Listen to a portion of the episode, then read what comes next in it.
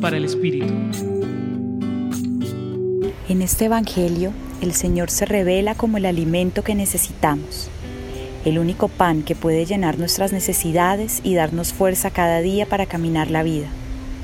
Él se hace presente con nuestra fe y nos reúne en torno a sí para nutrirnos de su palabra. Sin duda, existen muchas ofertas de alimento a nuestro alrededor. Muchas de estas ofertas no vienen del Señor, sin embargo, en apariencia satisfacen más. Algunos van caminando como dormidos y creen que se nutren con el dinero, el éxito o el poder. Y van por la vida con vanidad y orgullo, pero también con, con inconformidad porque nunca es suficiente.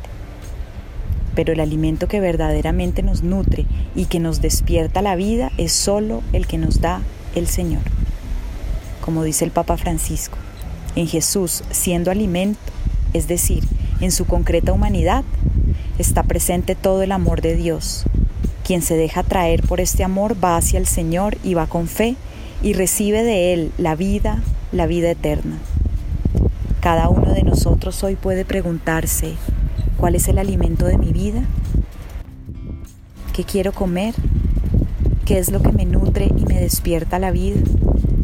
¿Quiero manjares que me mantienen en la esclavitud o quiero el pan de la vida eterna? ¿En qué mesa quiero alimentarme?